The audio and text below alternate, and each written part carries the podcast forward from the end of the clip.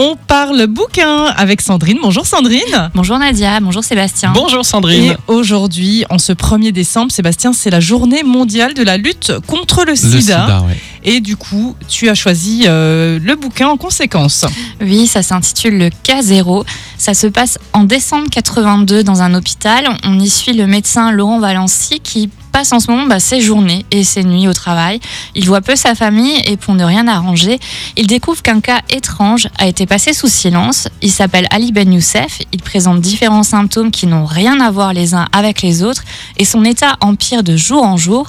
Se pose alors la question de savoir si c'est le premier cas de cancer homosexuel en France. En tout cas, c'est comme ça que l'on l'appelle à l'époque. Mhm. La maladie sévit beaucoup aux États-Unis et dans le milieu médical, tout le monde a peur car on ne sait rien du virus, ni comment il se transmet, ni les risques. Ali Ben Youssef, lui, il est traité comme un pestiféré et la direction de l'hôpital, elle veut tout simplement bah, cacher la vérité pour éviter que ça s'ébruite. Le cas zéro, c'est un thriller médical. Et pour l'écrire, Sarah Baruch a mené l'enquête minutieuse sur l'arrivée du sida en France. Le roman est un véritable page turner, ça veut dire que on tourne les pages toute seule, enfin, ça défile tellement. On est véritablement happé par le récit. Et si le docteur Laurent Valency se montre bienveillant, ce n'est pas le cas de certains médecins qui en auraient oublié leur serment d'Hippocrate.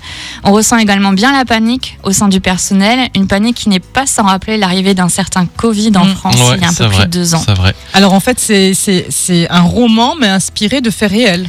Alors, le cas Ali Ben Youssef et tout ça, c'est complètement fictionnel, d'après ce que j'ai trouvé sur Internet. Après, euh, il y a, oui, il y a une ressemblance avec la réalité. hein. Forcément. Donc ça, c'est le livre que tu as sélectionné aujourd'hui, donc euh, en ce jour euh, justement euh, du, de la journée mondiale du sida. Le cas zéro, c'est le livre que tu proposes aussi à la médiathèque. Oui, qui est disponible à la médiathèque que vous pouvez emprunter. Merci beaucoup Sandrine, bibliothécaire d'ailleurs. Tu reviens nous voir la semaine prochaine? Sans faute. À bientôt. À bientôt. À bientôt.